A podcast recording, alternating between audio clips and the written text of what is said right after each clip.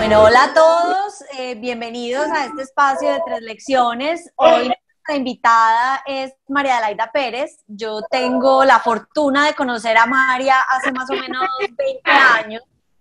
Todo eso, María, hace todo eso nos conocemos. Nos todo eso, Nos conocimos trabajando juntas en familia cuando las dos estábamos apenas arrancando nuestra carrera y pues María de hoy soy una ejecutiva súper exitosa que la voy a dejar que ella se presente y nos cuente un poquito su trayectoria. Bienvenida, María.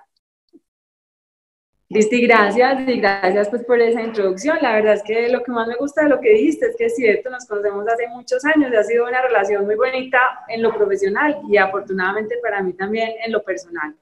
Yo soy eh, de formación abogada, en toda mi vida he estado en el sector privado, solamente por un periodo de dos años no estuve en el sector privado, pero estuve también trabajando, digamos, desde, desde lo privado en temas, de, en temas sociales, en una fundación. Pero normalmente la mayor parte de mi carrera ha estado como abogada corporativa. Trabajé en el Grupo Suramericana cuando arranqué mi carrera y estuve los primeros siete años de mi vida profesional.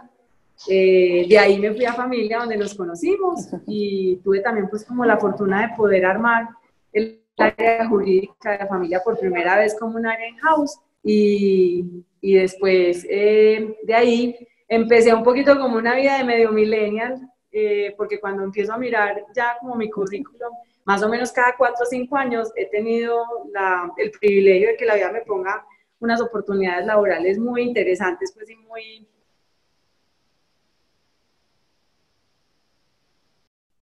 como que me han realizado mucho y me han permitido aprender. Fui lo que era antes el Grupo Mundial o el Grupo Orbis, eh, ahí estuve también pues como secretaria general de la organización. Luego me fui a vivir a Bogotá con mi esposo y con mis niños y, y trabajé en una compañía de servicios financieros que también me sirvió para responderme preguntas como qué sectores de la economía me gustaban. Y por ejemplo, ese fue uno en el que definitivamente identifiqué que mis habilidades profesionales y sobre todo mi forma como de ver la vida y de entender la, la vida, pues no era mucho en el sector financiero, con todo el respeto pues que, que, tiene ese mundo, pero en realidad yo no soy una buena, una buena eh, profesional pues para ese sector. Y de ahí me fui al mundo de lo social, que fue maravilloso, estuve también dos años en, en, en, ese, en ese mundo, descubriendo también lo que le ofrece a uno el mundo de las, de las fundaciones, las habilidades Sí, que allá se tienen que tener, retos, para resolver esas grandes complejidades que tiene la vulnerabilidad, ¿cierto? Porque al final uno está ahí todo el tiempo gestionando con la escasez con, y con un poquito el dolor y la fragilidad humana, entonces fue muy bonito. Después me regresé nuevamente a Medellín y tuve la fortuna de que de familia me volvieran a invitar a ser parte de la organización. Ahí estuve también hasta el año 2018 y de ahí eh, me fui para el Grupo BIOS. El Grupo BIOS es el el grupo agroindustrial más relevante en este momento del país, un grupo muy bonito porque está en el sector agroindustrial, en toda la cadena de la proteína, entonces estamos desde la, tenemos proyectos de siembra eh, muy bonitos, pues porque esa es la materia prima de nuestro proceso, pero tenemos negocios de alimentos balanceados, tenemos también negocios de producción de, de pollo, de producción de cerdo, de huevo, y obviamente también terminamos con una compañía eh, de consumo masivo que comercializa productos para mascotas y, alimentos pues para, para humanos eh, de proteína, no solamente de proteína animal, sino de proteína en general. Ahí estoy en un área muy linda que se llama el área de asuntos corporativos y desarrollo organizacional, donde en realidad lo que pasa, o digamos, como lo que hacemos ahí es que tenemos la Secretaría General, yo soy la Secretaría General de la organización, de igual manera, eh, todo el tema, digamos, de gestión de la relación con los grupos de interés externos y todos los asuntos internos con mucho foco pues en los temas de gestión humana. Eso es lo que hago y, y, bueno, gracias Cristi por invitarme a conversar contigo. María, y, y, una cosa muy chévere que me gustó de, de tu introducción es como pues dos cosas. Una, cómo identificaste, por ejemplo, sectores que te gustaban y sectores que no te gustaban y que eso se vale, ¿cierto? Que uno no le tiene que gustar todo y es súper importante uno entender qué sectores realmente es donde las habilidades de uno tienen un buen fit. Y lo segundo, eh, también que has tenido una carrera muy bonita porque pues arrancaste como pura abogada, pero digamos hoy tu rol, aunque sigues teniendo ese sombrero de abogada, tienes un rol administrativo súper importante y que es el rol de la gente, ¿cierto? De, las personas dentro de la organización y, cómo, cómo, tu vida pues de abogada te llevó, te llevó a ese rol. Y sabes, Cristi, que yo creo que lo que a mí me, ha ido pasando con los años fue justamente que me fuera llegando como esa respuesta. La primera es, a mí me gusta el derecho, pero también tengo claro que me gusta el derecho cuando logro como transformaciones en el ejercicio del derecho. Entonces, por eso me gusta el mundo de la empresa, porque en los negocios siempre estamos construyendo, siempre estamos proponiendo cosas. Entonces, esa fue como una, ha sido como una de las primeras respuestas que yo me he dado de por qué me gusta ser abogada, porque desde el derecho, insisto, en el mundo de los negocios puedo construir, puedo proponer, puedo aportar. La segunda respuesta es que no me gusta mucho la plata. Y eso puede sonar porque pues, realmente la necesitamos y, es un vehículo que nos permite lograr muchas cosas, inclusive la expansión de los negocios. Entonces no es que, no es que minimice, digamos, ni mucho menos los temas financieros, pero, pero yo no soy como muy buena en eso. Es decir, yo lo entiendo como un medio y me encanta tener gente que es muy buena en eso, que lo sabe gestionar súper bien, pero yo ahí como que no me conecto, como que no. Entonces también por eso decía, los, el mundo, el mundo del sector financiero no es un mundo en el que la pasión con la que yo me levanto a trabajar y a enfrentar como mi vida profesional no aparece. O sea, es un mundo en el que yo hacía como la tarea y yo creo que uno no debe nunca hacer la tarea. Nunca, nunca debe hacer la tarea en nada. Uno siempre debe, debe sentir esa, como, como esa energía vibrante que hace que uno de verdad sea más creativo, sea más inquisidor y sobre todo sea como más vital. Entonces, esa también es una, como una respuesta que me permitió también ir descubriendo, y eso fue el mundo de lo social fue como, como muy revelador, porque ahí dije, yo creo que a mí lo que más me gusta en la vida es la gente.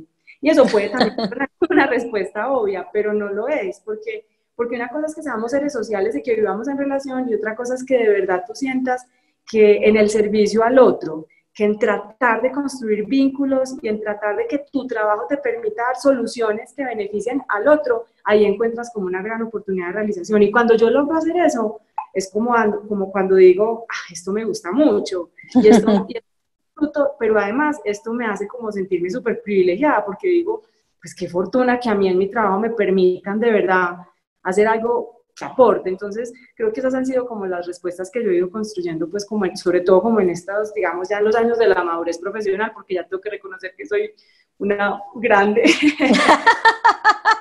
Sí, ahí, ahí nos identificamos. María, y entonces me parece muy chévere como esto para hablar un poquito del tema donde nos vas a dar tus tres lecciones y es, eh, pues en lo que has hablado, pues la parte técnica, pues del derecho y de aprender temas de la gente ha sido muy importante, pero también hay otro tipo de habilidades que no son específicamente lo técnico que necesitas hacer para hacer tu labor, que te han ayudado a que tu carrera avance de la manera que lo ha hecho, pero además que sea capaz de, tener esas transiciones de industria, de roles y de muchas cosas, porque tú, digamos, has tenido unas transiciones muy chéveres y lo has hecho de manera muy exitosa, eh, no necesariamente teniendo como el conocimiento de la industria a la que vas a ir o el conocimiento incluso al principio técnico de a dónde te vas a meter, pero esas habilidades complementarias han hecho que tu carrera digamos que ha sido lo que te ha acompañado como hilo conductor en toda tu carrera. Entonces, entremos un poquito como a hablar de esas tres lecciones y, cómo esas habilidades complementarias han sido importantes en tu carrera. Ok, ok. Sí, yo creo que lo has dicho bien. Yo creo que formarnos eh, académicamente de una manera sólida, mantenernos actualizados, eh, es decir, el tema técnico es fundamental, pero ahí yo creo que no está al final la gran diferencia, distinto de que hay gente que es súper sobresaliente, o por sus condiciones intelectuales o por su agudeza mental y en fin. Eh, pero en general, si uno está bien formado, tiene las herramientas técnicas, pues como para enfrentar la vida, la vida laboral. Yo creo que al final, cuando yo miro qué, qué haría como, qué, ha hecho como distinto a María Adelaida, yo creo que es bien lo que, está bien en lo que estás diciendo y es esas cosas que, que, realmente ponen como el sello personal en uno y que yo creo que uno conscientemente las debería trabajar y se tiene que como apersonar de ellas para desarrollarlas. Yo creo, Cristi, que la primera lección que yo compartiría desde esa perspectiva es eh, como de verdad la actitud de servicio y la actitud empática, que además pues en estas circunstancias actuales sí que cobra relevancia, Pero al final es que cuando yo miro lo que a mí me ha dejado mi trayectoria profesional, es una gran red, una gran red personal. Y eso hace que cuando yo miro por qué tengo relaciones que persisten desde mi vida en Suramericana, eh, desde el año 1996, cuando fui practicante en el grupo suramericano, eso hace mucho tiempo. Y hoy tengo todavía amigos que me acompañan y relaciones profesionales que, que persisten, pero al final, y así pasa pues como con, con, cada uno de esos sitios en los que he podido tener experiencias profesionales, creo que es eso, creo que es que siempre, y eso se lo debo también a, los, a los primeros jefes que tuve, que me, que me dieron, siempre me dieron el voto de confianza, pero me dieron un muy buen ejemplo. El buen ejemplo de que a las preguntas uno le contesta, de que a las necesidades de la gente con la que uno trabaja, uno las, de verdad, las resuelve, las atiende y lo hace con oportunidad, lo hace con, como con diligencia y con una buena actitud. Y que en realidad, al final trabajar no es un asunto técnico, trabajar es un asunto de relaciones. Estamos todo el tiempo conversando, todo el tiempo resolviendo situaciones que nos involucran a todos. Lo que pasa es que tenemos una muy buena excusa que es la técnica, ¿cierto? Pero, pero lo que está involucrado somos seres humanos. Entonces creo que conectarse con el otro, entender que el otro tiene también una preocupación, a veces un miedo, o simplemente la necesidad de que, de que uno le, le apoye y le respalde en una iniciativa, yo creo que es muy importante. Entonces yo diría que, que, que esa es la primera, la primera lección.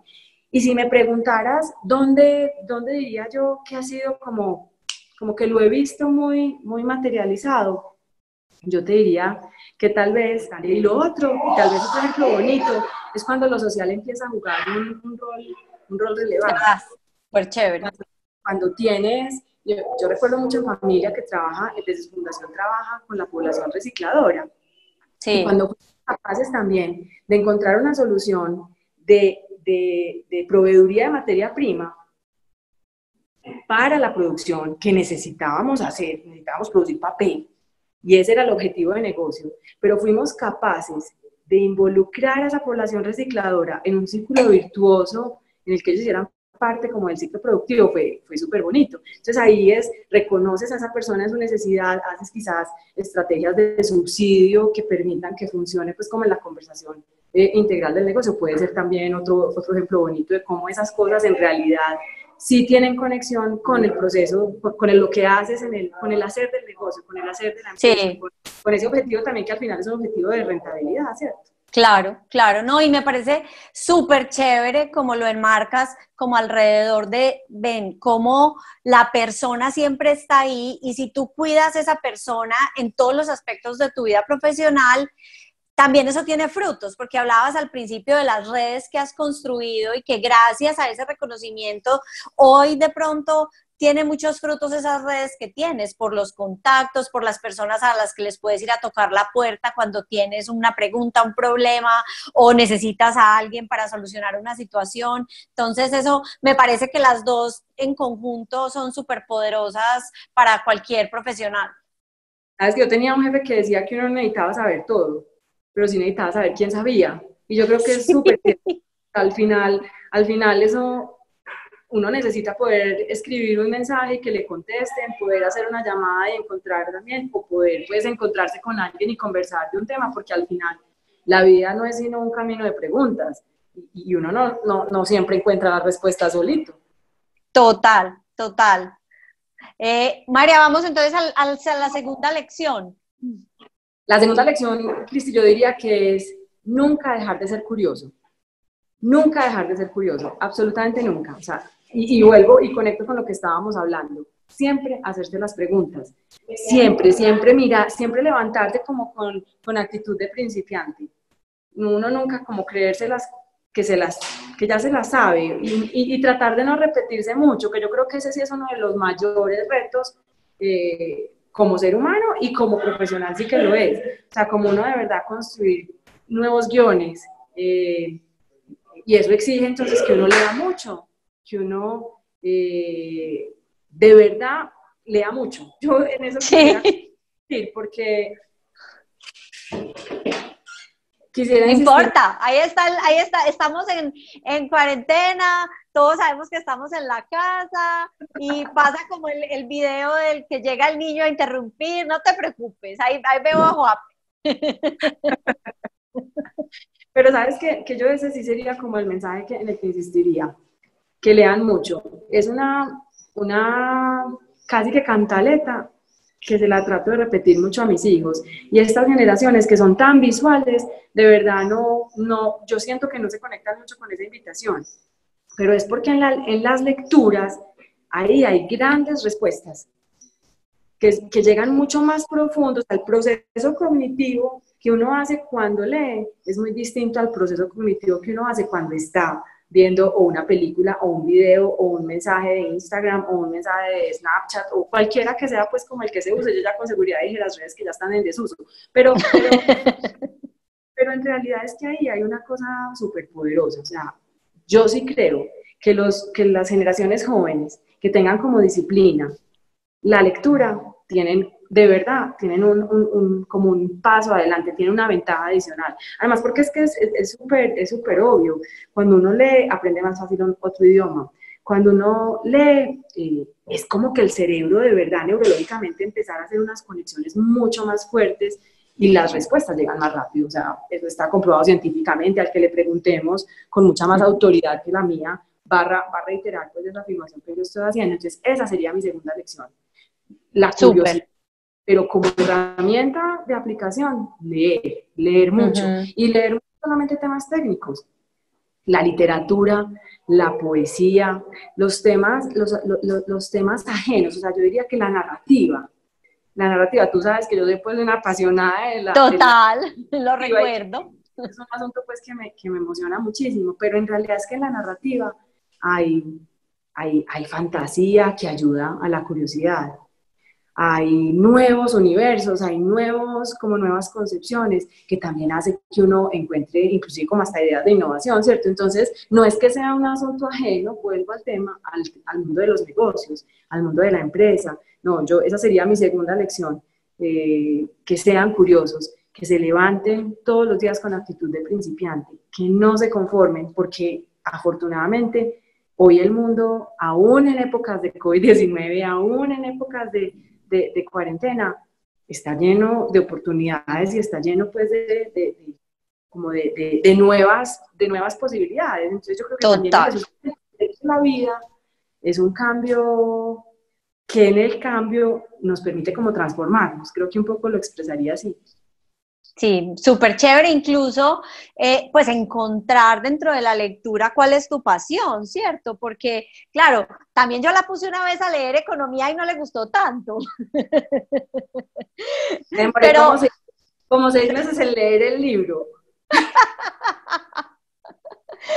Total, pero al final ese es lo que cada uno encuentra como su hilo que le gusta, ese es el que me gusta a mí, a ti tú tienes el que le gusta y al final estoy de acuerdo, eso sea lo que sea, te abre la mente y te empieza a generar unas conexiones que de otra manera no tendrías y, atado a, poder hacer esas preguntas que tú dices que son tan importantes en el mundo laboral.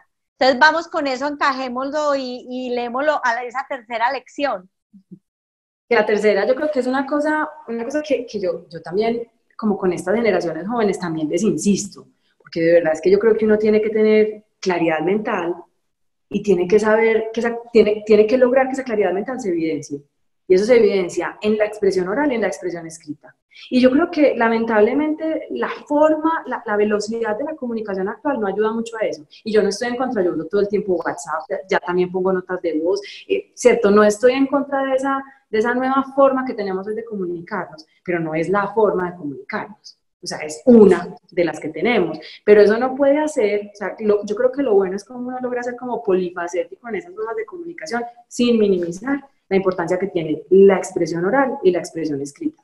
O sea, eso habla mucho de uno. Yo veo inclusive cuando he estado en todos estos eventos de, de, lanzamiento de, de, emprendimientos o de nuevos startups a los que me toca afortunadamente pues eh, asistir y estar, la verdad es que cuando uno estaba haciendo evaluación o inclusive tomando decisiones de inversión, uno, sí, sí, se, sí se da cuenta de eso, si se da cuenta si la presentación que hicieron, si el pitch es claro, contundente, es preciso, usa los adjetivos correctos para que uno además tenga una experiencia de compra. Es que al final ahí me están vendiendo una idea. Entonces, ¿cómo yo como, como, como usuario vivo esa experiencia de compra convencida pues de lo que me están diciendo.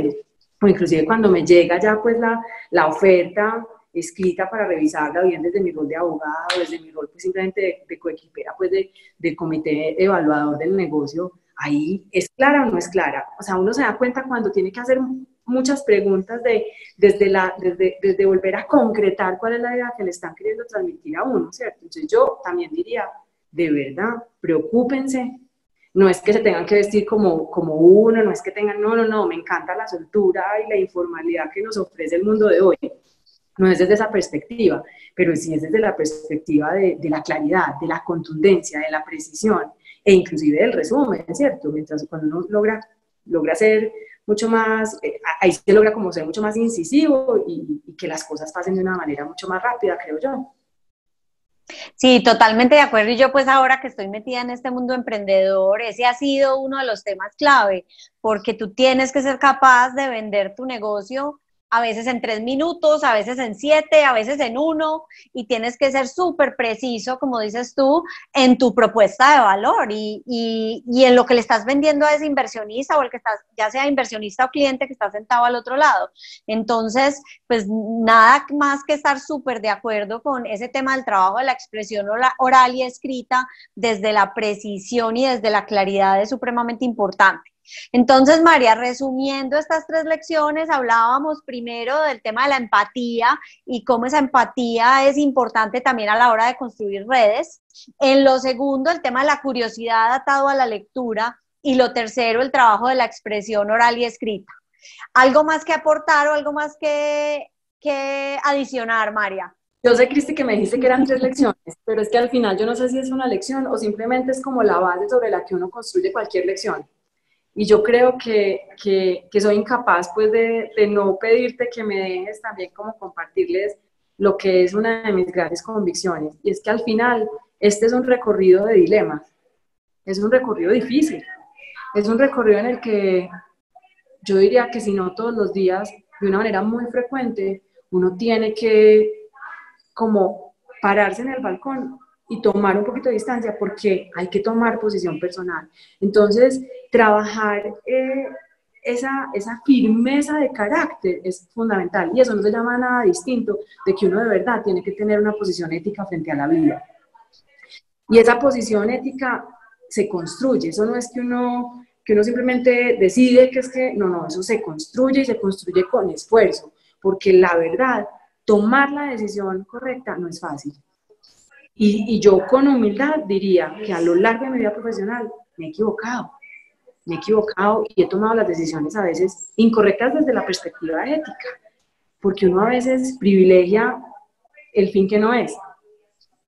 Entonces, yo diría que esa sería como mi invitación, a que al fin, porque, porque cuando, cuando, uno, cuando uno desarrolla empatía, cuando uno de verdad tiene una actitud curiosa, cuando uno logra transmitirlo con claridad, está muy bien pero eso tiene que tener una base y es el esfuerzo de tener una posición personal con unas bases éticas muy firmes que le permitan a uno tener tranquilidad de conciencia y una cosa que también eh, me enseñó otro de mis jefes, que uno siempre, independientemente de lo que haga, pueda seguir mirando a los ojos a cualquier persona. Yo creo que eso es fundamental y es lo que al final eh, va a hacer que la vida laboral, la vida profesional, la vida del emprendimiento, cualquiera que sea esa vida de realización, de realización que uno escoja, eh, lo haga sentir a uno como satisfecho, lo haga sentir a uno realizado y lo haga sentir a uno sobre todo en paz. Súper, María, no, de verdad que qué conversación tan rica, que pesar que no podamos seguir porque ya nos vuelve un video larguísimo, pero creo que son tres lecciones más una base eh, sobre la cual se, se, construyen, que es supremamente valioso pues obviamente para pues, nuestro público, para los videos que son los estudiantes, pero yo creo que no solo para ellos, yo creo que para cualquier profesional en cualquier etapa de su vida son tres lecciones supremamente valiosas y de una persona pues que yo personalmente admiro mucho. Entonces, María, de verdad, mil gracias por aceptar la invitación, gracias por haber compartido esas lecciones y esas anécdotas de tu vida profesional y, y nada, nos seguimos conversando. No sé si quieras alguna, algunas últimas palabras.